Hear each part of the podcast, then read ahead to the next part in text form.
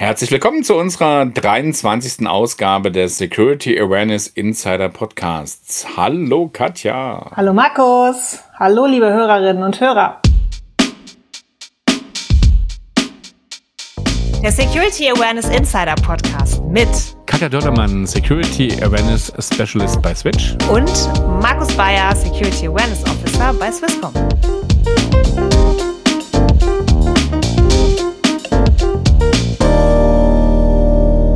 Wir haben ja heute was ganz Besonderes, ne?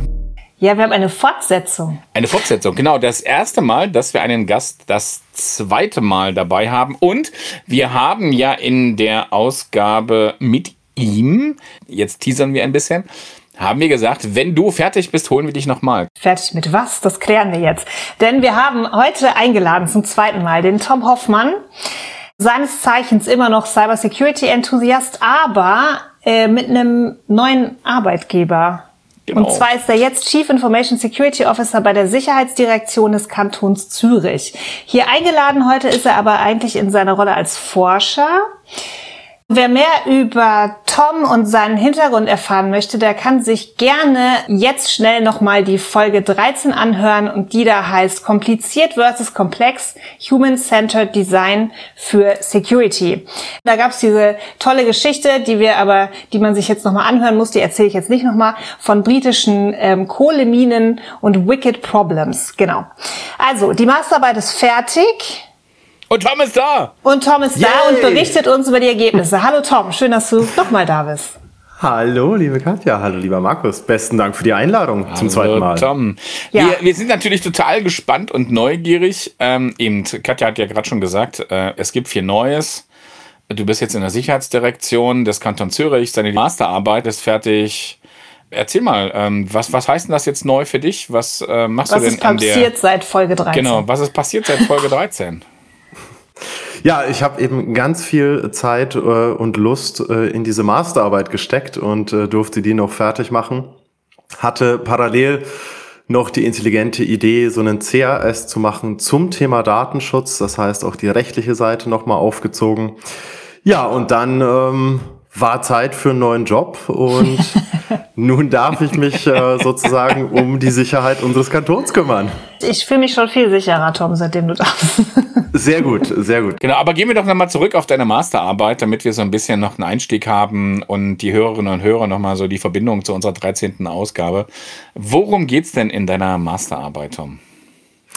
Ja, im Prinzip, ich habe die Masterarbeit hier so als Spätberufener angefangen, nach 18 Jahren Berufserfahrung, vielen Jahren im Consulting und ich habe eben sehr viel gesehen, wie sich soziale Faktoren in Organisationen auswirken auf Security, auf Organisationsdesign. Mhm. Und dann habe ich mir in der Masterarbeit doch mal die Frage gestellt, ja, lässt sich das denn wissenschaftlich ein bisschen konkretisieren? Lässt sich das äh, beweisen? Ähm, lässt sich ableiten, was diese sozialen Faktoren denn sind? Mhm.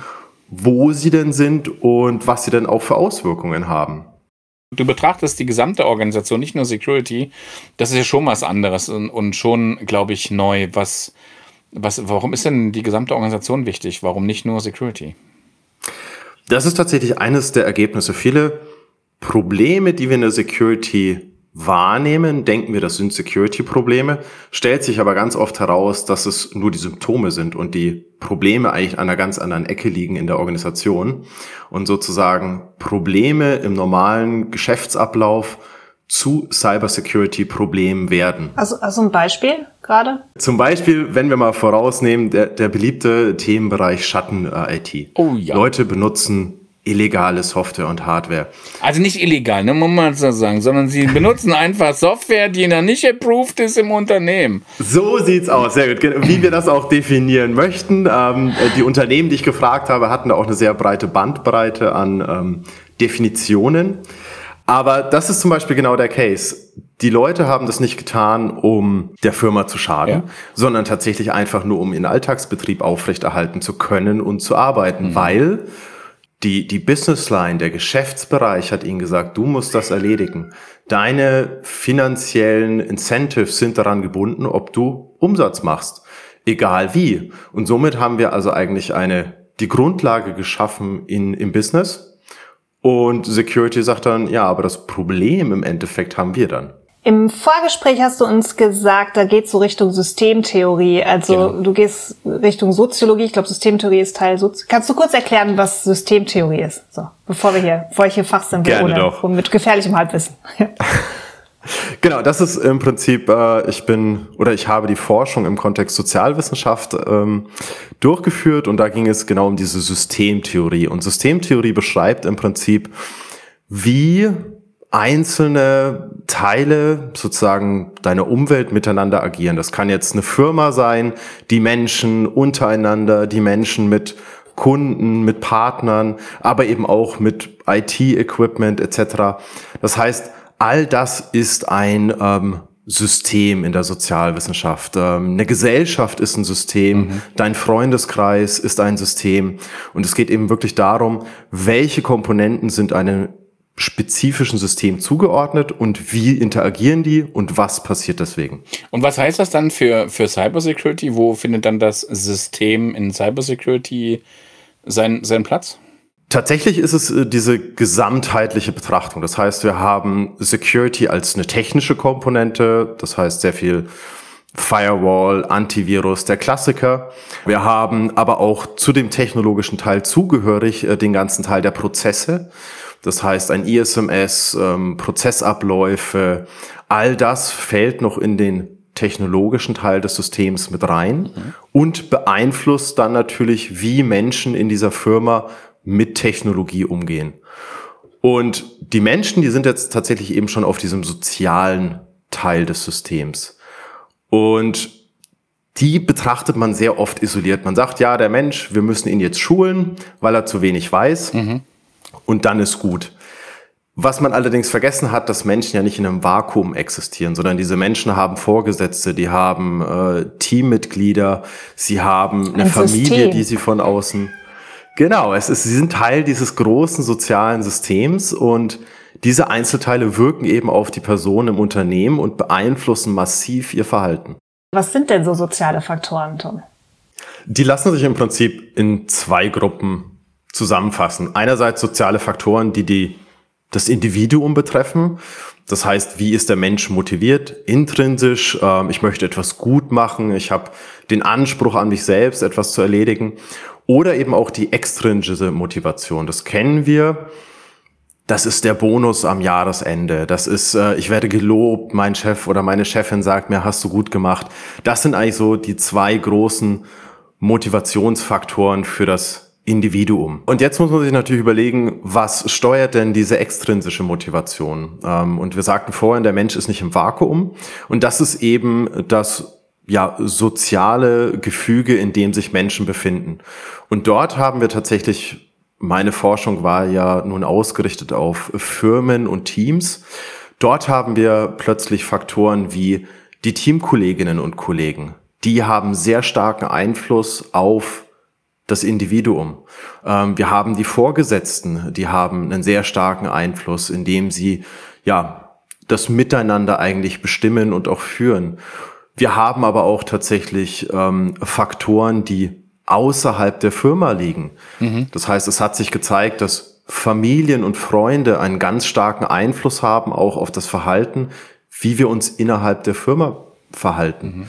Ähm, wir haben auch gesehen, dass zwischen Firmen, also zum Beispiel Partnerschaften, Kundenbeziehungen, einen massiven Einfluss haben, wie sich Menschen im Einzelnen verhalten. Das heißt, nur ein Blick auf das Individuum zu richten, ohne diese ganzen sozialen Faktoren ähm, zu berücksichtigen, lässt eigentlich einen ganz großen, wichtigen Teil weg, da wir dort ähm, einen massiven Einfluss sehen was das Verhalten angeht. Ich, ich finde das äh, ultra spannend, weil ähm, es gab mal eine Studie, ich glaube 2018 oder so, mit SATW, Switch, CISA etc. zum Thema Cybersecurity und Schweizer Bevölkerung. Und da gab es die Frage, ähm, wo informieren Sie sich zum Thema Cybersecurity, Cybersicherheit, wie auch immer? Äh, und da wurde irgendwie mit fast 50 Prozent ähm, informieren sich bei Ihren Freunden und Bekannten. Mhm. Das heißt, klar äh, beeinflussen die mein Verhalten dann wahrscheinlich auch auf der Arbeit. Meinst du, meinst du sowas, solche Einflüsse? Oder? Genau. Ja. Genau, oder wir hatten, oder ich hatte, die Forschung war sehr, sehr groß ausgelegt, das heißt, sie war rein international, ähm, weltweit durchgeführt mit großen Konzernen von Chemieunternehmen über große Finanzinstitute bis hin zu äh, Militär- und UN-Einheiten. Und es hat sich wirklich gezeigt, es ist also überall so. Und tatsächlich ein Beispiel, das vielleicht viele kennen, ist äh, WeChat in China. WeChat in China ist aus dem Alltag nicht mehr wegzudenken. Ich brauche das für so ziemlich alles.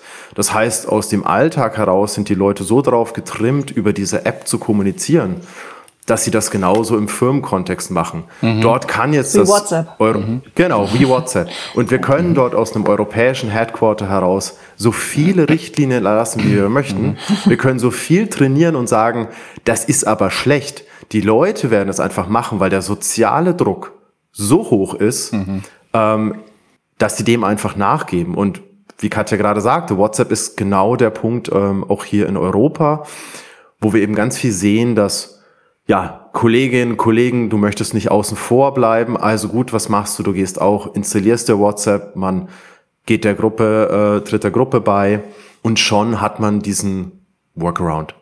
Aber jetzt haben wir, jetzt haben wir so das Soziale, ne? Jetzt haben wir so den Mensch, du hast ja gesagt, es gibt noch ein zweites, ne? Wir haben die eine Seite, was sind die zweite? Genau, eben die zweite, das war eingangs Technologie, Prozesse, Leitlinien, das ist der eine Teil dieses ja. soziotechnischen Systems. Ja. Äh, eben kommt aus dem Griechischen, aus dem Techne. Mhm. Deswegen, es meint nicht nur die Technologie im Sinne von Hardware und Software, sondern eben auch wirklich die Technik Arbeitsanweisungen, genau. Prozesse, mhm. genau. Mhm. Ähm, und dann eben die andere Seite, Mensch und seine sozialen Strukturen und das soziale Gefüge. Beide Seiten zusammen sind eben dieses soziotechnische System. Und da gibt es eben eine ganz eklatant wichtige Aussage, die eben sagt, es gibt das sogenannte Prinzip der Joint Optimization. Wir wissen seit 80 Jahren, dass wir immer beide Seiten gleich stark anpassen müssen oder weiterentwickeln müssen. Mhm. Das heißt, wenn ich mich nur der Technik zuwende oder nur dem Sozialen, dann ist immer mit einer Verschlechterung des Gesamtsystems zu rechnen. Das heißt, die ursprüngliche ähm, Forschung sagt ganz klar, man kann nur erfolgreich sein, wenn man wirklich beide Seiten gleichzeitig beackert. Mhm. Und da kommt jetzt das komplexe adaptive System. Genau. Das für mich war jetzt natürlich auch aus der Praxis kommt die zweite Frage, nicht nur, was sind denn diese sozialen Faktoren und woher kommen sie, sondern was lösen sie auch aus? Also wenn die Theorie sagt, naja, machst du das eine oder das andere, dann wird's im Ganzen schlechter, war für mich die interessante Frage, was ist es denn, das es schlechter macht? Und dort mhm. bin ich eben darauf gekommen, dass es noch eine zweite Systemtheorie gibt, die sogenannte komplexe adaptive Systemtheorie. Mhm. Hört sich schlimmer an, als es eigentlich ist. Im Endeffekt geht es aber tatsächlich. genau. Was heißt denn komplex und adaptiv? Eine Gesellschaft ist komplex und adaptiv. Niemand kann die Gesellschaft der Schweiz oder Deutschlands oder sonst irgendwo vorhersagen. Wir verändern uns ständig. Wir sind auch ständig Einflüssen ausgesetzt. Wir sind keine, mhm. übrigens auch Managementfehler, Firmen als geschlossene Systeme zu betrachten. Das stimmt hinten und vorne nicht. Mhm. Firmen sind sogenannte offene Systeme. Sie stehen im ständigen. Austausch mhm. eben mit Familien, mit Freunden, mit Kunden, mit Partnern. Egal, ob das geplant oder gewollt ist, es findet immer statt und es mhm. hat immer einen Einfluss. Aber das hat das hat's ja immer, ne? Also ich, ich kann mich noch erinnern an eben an so systemtheoretische Ansätze im Bereich Change Management, wo dann eben ganz klar gesagt wird, jede, jede Intervention hat eine Auswirkung. Also egal was du tust, auch wenn du nichts tust, hat das eine Auswirkung, ne? Ganz genau. Und das ist eben das, das Adaptive in mhm. so einem komplex adaptiven System. Weil es eben besagt, Mensch, die interagieren nicht nur miteinander in unvorhersehbarer Weise, ähm, sondern eben auch, das hat Auswirkungen. Man kennt das ja vielleicht, diesen, diesen Spruch von Aristoteles, das Gesamte ist größer als die Summe seiner Einzelteile. Mhm. Ähm, genau dies rührt eigentlich daher, weil wir etwas ganz Neues erschaffen, eben zum Beispiel Schatten-IT. Schatten-IT existiert im Unternehmen eigentlich gar nicht. Und plötzlich aber sind die Leute dort, haben private Handys mhm. genutzt, haben privat Cloud-Services etabliert. Das heißt, das war gar nicht vorhersehbar, wo sich diese Schatten-IT hinentwickelt mhm. und über welche Kanäle. Und der Auslöser war eben durchaus so ein sozialer Stressfaktor, dass sie gesagt haben, Mensch, Meine Firma zwingt mich dazu, Umsatz zu machen, egal wie. Die IT verbietet mir das oder sie kann halt nicht. Mein Chef sagt, ist mir egal, macht, dass es läuft. Und dann reagieren eben Personen auf diesen Stress und sagen, gut, dann helfen wir uns selbst. Das ist eben diese adaptive Komponente. Und dort hat sich gezeigt, eben Schatten-IT ist einer der, der ganz großen Themenbereiche.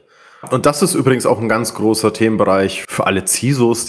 Ganz viele oder eigentlich alle Leute aus dem Businessbereich, mit denen ich gesprochen habe, haben am Ende des Interviews gesagt, ich habe Interviews durchgeführt mit den Personen, endlich mal jemand aus der Security, der uns fragt und uns auch zuhört. Mhm. Ähm, das war ein ganz großer Themenbereich, wie die Leute darauf reagiert haben, weil sie eben sagten, ja, wir müssen es machen.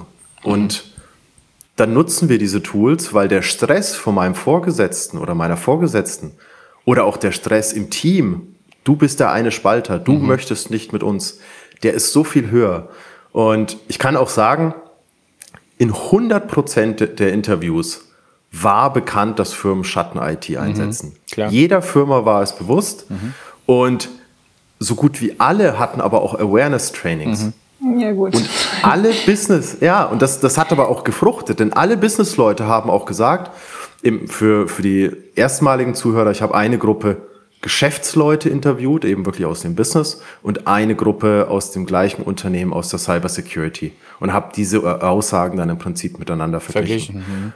Und alle aus dem Geschäftsbereich haben gesagt, sie wissen, dass das, was sie tun, nicht richtig ist. Mhm. Aber sie tun es trotzdem, weil der Druck so hoch ist. Also wissen Sie, dass es nicht richtig ist oder dass es unsicher ist? Also es Sie Risiken wissen, hat. Mhm. genau, Sie wissen, dass es Risiken hat. Mhm. Sie wissen, dass es nicht optimal ist. Sie, der, der eine oder die andere mal mehr, mal weniger. Mhm.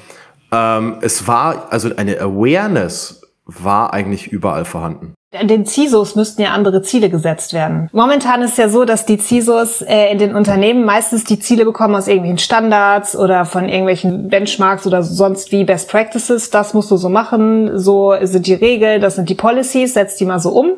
Müsste der CISO viel mehr mitgestalten und sagen, du hier im Unternehmen kann das nicht so laufen, die Policy müsste so und so aussehen, wir bräuchten eigentlich das Tool oder das Tool? Da sprichst du, glaube ich, einen ganz großen Knackpunkt an. Es gibt ja diese schon seit einiger Zeit diese Diskussion, der CISO muss mehr als Business Enabler agieren, mhm. er muss in das Board mit aufgenommen werden. Das ist eigentlich ein ganz wichtiger Punkt. Es kommt zwar aus einer anderen Richtung, weil man möchte, dass der CISO mehr zu sagen hat, aber das, was du sagtest, Katja, ist eigentlich genau der richtige Punkt. Eigentlich müsste der CISO auch viel mehr Möglichkeiten haben, in das Business einzugreifen.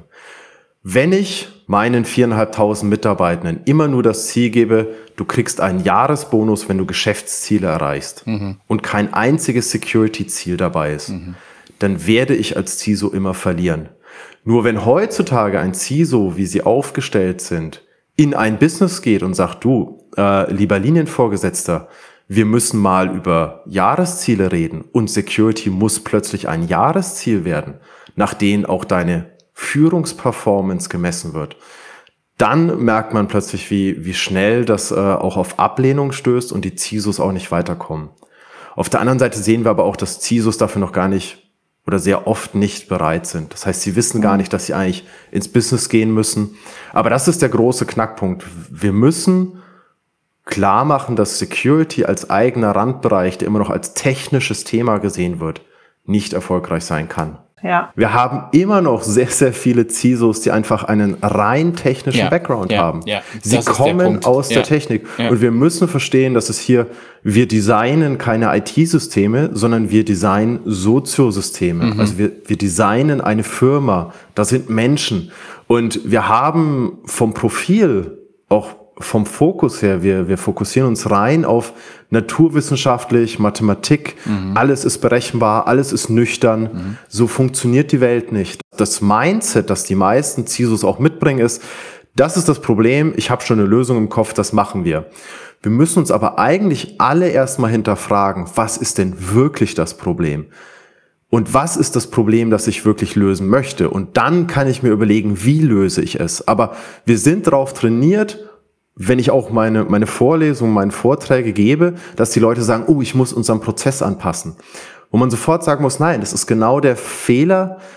Du kannst nicht sofort in der Lösung denken, weißt, und diese Probleme sind auch in jeder Organisation unterschiedlich. Und das ist eigentlich der große, der große Knackpunkt, ähm, dass man hier unterwegs sein muss als Führungskraft und das auch nicht vom Schreibtisch aus passiert. Ich kann das sagen aus meiner eigenen Erfahrung jetzt in der neuen Stelle. Mhm. Ähm, Im öffentlichen Dienst, meine Direktion zum Beispiel, ist unglaublich divers. Also wir haben das Amt für Militär- und Zivilschutz mit einem Waffenplatz, mit einem Zeughaus. Wir haben ähm, eben ein Zivilschutzzentrum. Wir haben das Straßenverkehrsamt mit Schalterhallen. Wir haben ein Passbüro und ein Notpassbüro am Flughafen. Und das heißt, wir haben völlig unterschiedliche Aufgabenbereiche und auch völlig unterschiedliche Lebenssituationen der Menschen vor Ort. Und mit denen muss ich mich auseinandersetzen und erst dann kann ich sagen, ah, das ist eigentlich das Problem.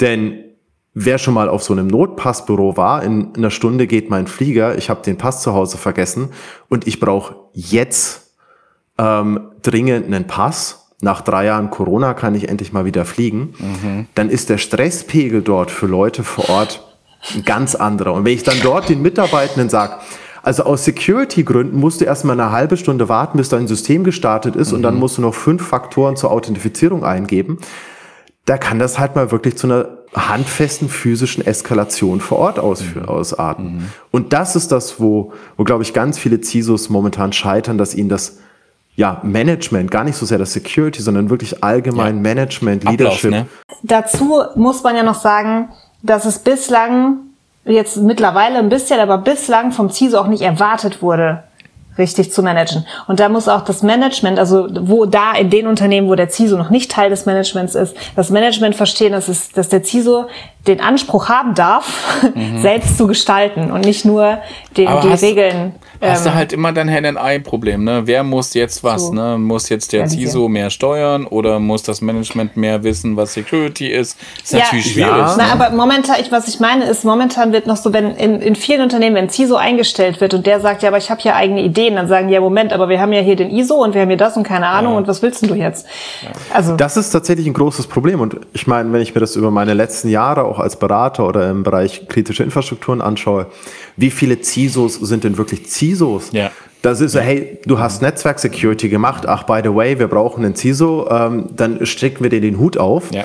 Und dann hast du einen Netzwerktechniker. Und das ist auch super. Und die Leute sind auch wirklich gut in ihrem Fachgebiet.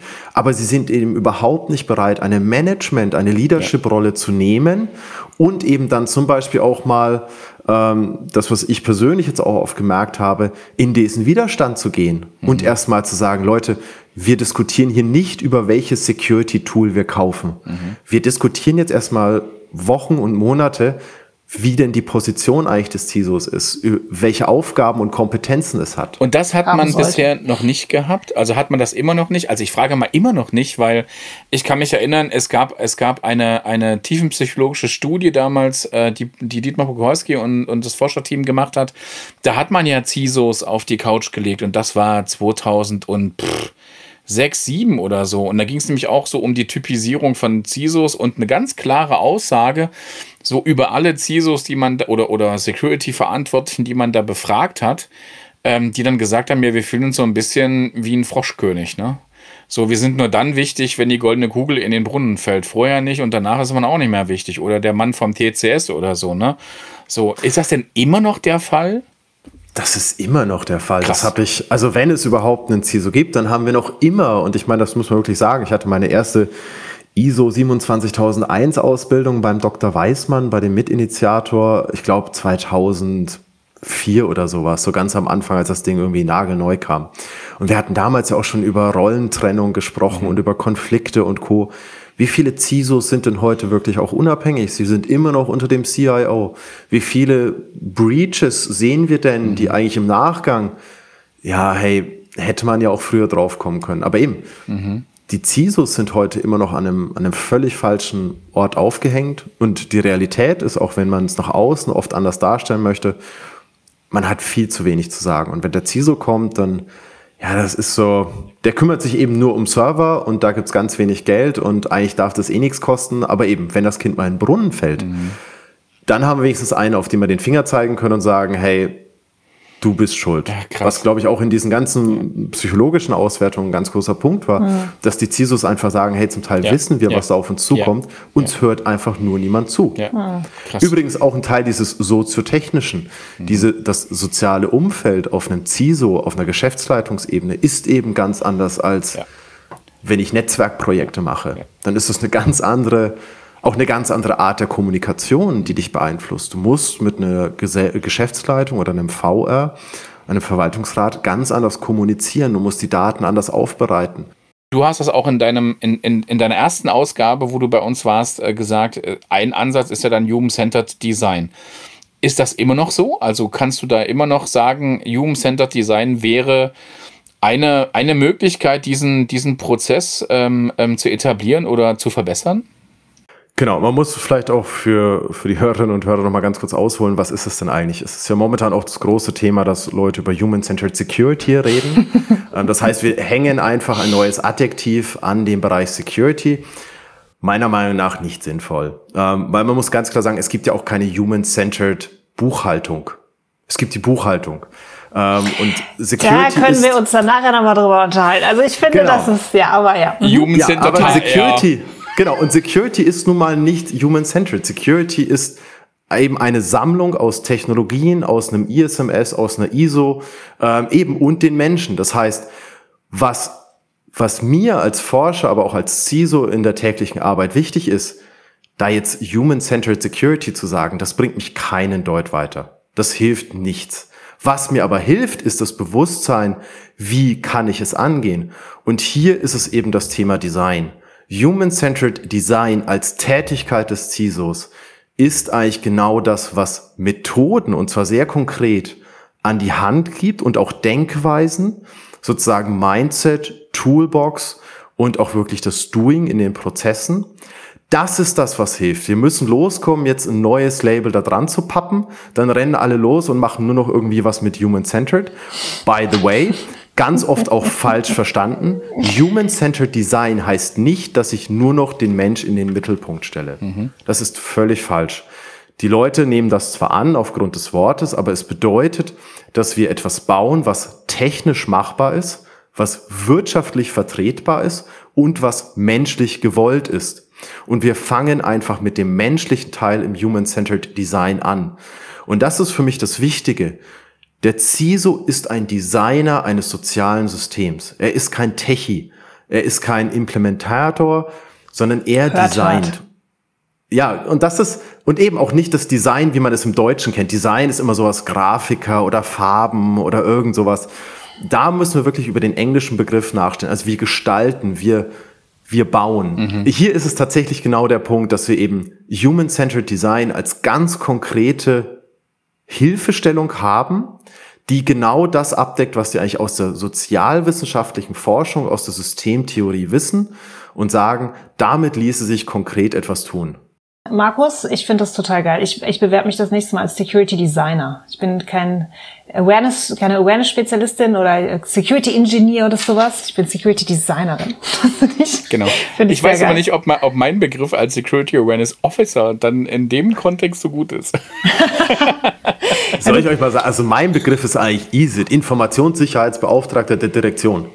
Informationssicherheitsbeauftragter der, äh, äh, was? Der Organisation, Direktion. Direktion.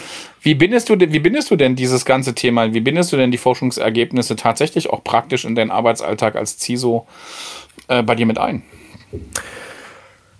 Indem ich mir tatsächlich diese soziotechnischen Grundlagen zu Herzen nehme und tatsächlich nicht sage, gut, ähm, ich kaufe jetzt erstmal ein IDA und dann mache ich irgendwie Phishing-E-Mails und wer draufklickt, kriegt eine Abmahnung, sondern indem ich tatsächlich jetzt monatelang dabei bin sehr bewusst auf die einzelnen Abteilungen zuzugehen, auf die, also eben meine Direktion besteht eigentlich aus sieben einzelnen Firmen, sieben einzelnen mhm. Organisationen mhm. mit einzelnen Anforderungen, Bedürfnissen.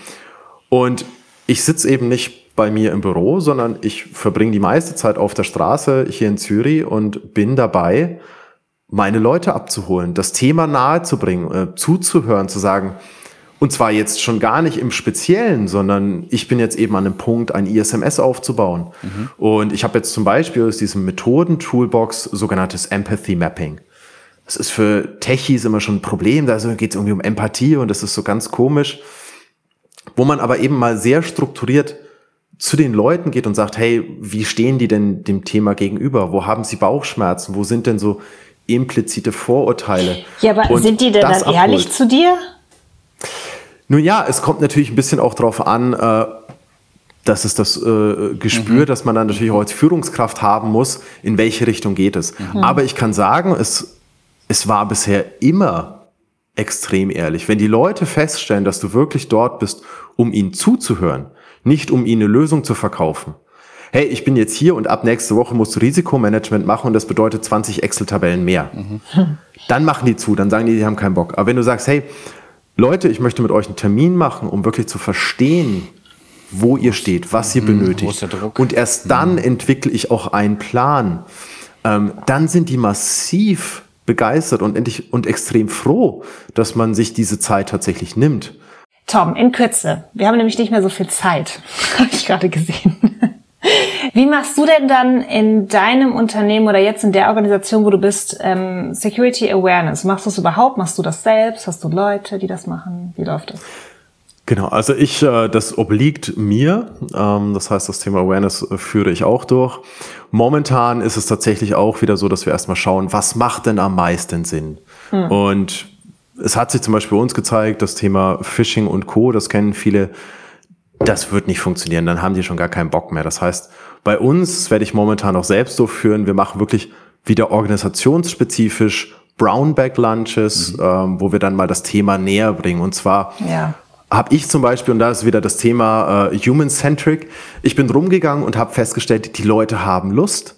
Die Leute finden das Thema schon spannend. Sie bekommen es mit. Sie würden gerne mehr wissen. Nur bisher ist die Wissensvermittlung einfach ultra schlecht gelaufen. Das heißt, was wir zum Beispiel machen, wir machen eben freiwillige Brownback Lunches mhm. in den spezifischen Organisationen, sagen, gut, wir gehen mal ins Darknet. Wir gucken uns so eine Hacking-Gruppe an. Wir gucken uns mal Daten an, die dort, wie sieht denn sowas aus eigentlich? Mhm. Einfach die Leute mitzunehmen, dass sie verstehen, ähm, was denn dann eigentlich alles passieren kann und einen Bezug für sie hat. Ja. Und später dann natürlich, und das ist auch wieder ein großer Punkt äh, im, im Management, werde ich natürlich auch sagen, ich, es, es braucht einen Designer oder eine Designerin, einen Grafiker. Wir müssen über vielleicht Handouts reden, wir müssen vielleicht über ja eine Texterin reden, die auch mal beim Schreiben unterstützt. Das ist nämlich nichts, was einfach so nebenbei passiert. Mhm. Ähm, und das ist, glaube ich, auch was, was aber heute oft erwartet wird vom CISO. Macht das doch mal nebenbei. Tom, hey, ganz spannend, was du äh, nochmal so als neue ja. Insights auch tatsächlich nach jetzt als Abschluss deiner äh, ähm, Masterarbeit äh, uns, uns mitgeben konntest. Und wir haben es ja gesehen. Ich glaube, es gibt ganz viele Themen, die wir jetzt wieder aufgerissen haben, auch ein bisschen Inspiration für unsere nächsten Ausgaben. Und natürlich sind wir mit äh, dem Abschluss äh, des Podcasts natürlich immer hellauf begeistert, wenn wir nochmal einen coolen Tipp von dir kriegen könnten. Der ultimative Tipp für unsere Zuhörerinnen und Zuhörer von dir.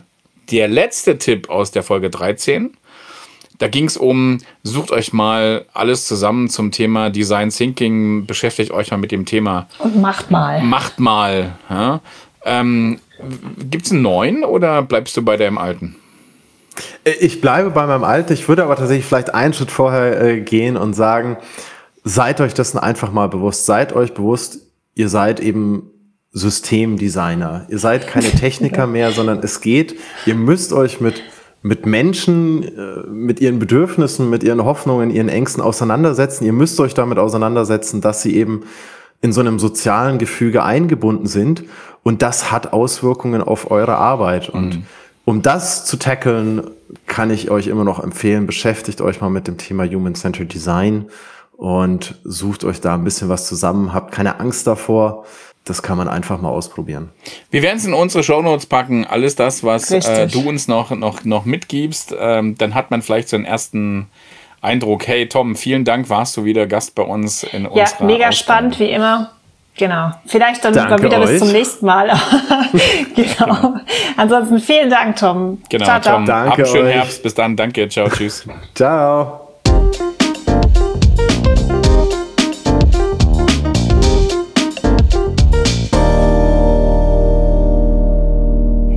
Möchte ein T-Shirt, wo drauf steht, ich designe Systeme. Ja, genau, ich wollte gerade sagen, weißt du, so, das ist cool. Security Design, ich find's geil. Ich ja. meine, das ist die Kernaussage, ne? Systeme, Ja. Systeme Design. Ich, das ist, ich finde, ich, das, also ich übernehme das und werde das ähm, in meine Präsentation mit aufnehmen, dieses Ja. Zitat oder was Ja. auch immer, diesen Satz. Weil ich finde, dass das, das umschreibt oder das bringt das Ganze auf den Punkt. Danach kann man erklären, was damit gemeint ist, aber das ist es ja. Ja, und das siehst aber auch da, wo, wo, wo wir noch viele, wo wir noch viele Baustellen haben, ne? Nein, super. Katja, was steht bei dir so an? Hey, wir stehen jetzt ja kurz vor unserem Cyber Security Month, Katja, äh, der Hm. Oktober, ne? European Cyber Security Month. Habt Ja. ihr was vor? Habt ihr was geplant? Macht ihr was? Intern gibt es äh, viel. Also wir machen auch so Brownback Lunches, so wie der, wie der Tom das gerade erzählt hat, auch freiwillig. Eigentlich fast genau dasselbe, so ein bisschen die Idee. Das machen bei uns aber Fabio und Cornelia. Hallo, ihr beiden. Wir machen auch mit bei der Geont-Kampagne. Das ist, Geont ist ja das europäische N-Rennen, könnte man so sagen, die N-Rennen-Vereinigung. Da machen wir mit und nutzen deren Material und scheren das auch intern und extern. Genau. Und dann haben wir, wie ich schon öfter mal gesagt habe, den Switch Security Awareness Day, für den man sich übrigens seit einem Monat jetzt auch anmelden kann. Genau. Ähm, und den Web Security genau. Day, nicht zu vergessen, einen Tag später. Und den Web Security Day, den wir zusammen mit der Swiss Internet Security Alliance und der SWICO äh, veranstalten. Was natürlich alles beides parallel, das hatte ich auch schon fünfmal gesagt, zur äh, äh, IT Security Area Nürnberg läuft. Hm, das heißt, ich bin nicht dabei. Ich bin auf der ITSA in Nürnberg. Es sind auch Systeme, Markus. Genau. Nein. Das ist halt so. Nee, finde ich cool. Genau, man kann es nicht einrechnen. Ja, das läuft bei uns. Bei euch läuft der äh, Hektober, wie- genau. Hektober hieß es. Also genau. Hektober ist super, Hektober. super angelaufen. Eben machen wir zusammen mit der SBB und noch weiteren Partnerinnen und Partnern. Ähm, ich glaube jetzt mittlerweile knapp 200 Anmeldungen. Das wird richtig groß. Ähm, Uh. Auf der Plattform Immersive Labs habe ich, glaube ich, auch schon mal gesagt. Äh, ganz spannend, äh, was uns da so erwartet. Wir starten mit einem Assessment. Wir machen zwei Krisensimulation, wir setzen mal die Leute auf den andere, die andere Seite, auf einen Business Seat ähm, und die dürfen dann mal selbst dran und am 28. Oktober dann unser großer Capture the Flag Event, unser CTF an zwei Standorten. Also eben, da haben wir noch gut zu tun. Und, und eben, Oktober ist dann halt immer noch äh, Kongresse und äh, äh, Messen. Ich Ja. bin halt auf der ITSA. Und ich habe auch noch mal drei Tage Urlaub. Yeah, das mache ich auch noch mal. Ferien kommen ja auch noch. Also daher, der Oktober wird noch mal heftig, heftig. Und dann bin ich mal gespannt, was der November so bringt. Und danach mache ich, glaube ich, zehn Kreuze und äh, freue mich auf Im Weihnachten. Herbst bringt der November. Ja, genau. Erstmal, der Herbst bringt Ja. bunte Blätter und Ja, fallendes Laub. wunderbar. Also und eine neue Podcast-Folge bringt der November auch und der Total. Oktober natürlich vorher erst. Und worum es dabei geht, wissen wir schon, aber wir sagen noch nichts. Genau. Es wird aber wieder ein Praxisbeispiel. Genau. genau. Freuen wir uns Hört drauf. Ey, Also, Katja, Markus, habt noch eine schöne Tag Zeit. noch. Genieß Du es auch. und wir sehen uns. Bis dann. Mach's Ciao, gut. ciao, ciao, Olli. Das war's mit dem heutigen Security Awareness Insider Podcast. Am Mikrofon Katja Dörlemann von der Switch und Markus Bayer von der Swisscom. Ton Mike Bixel, Jingle Jakob Dont und Produktion Olli Schacher.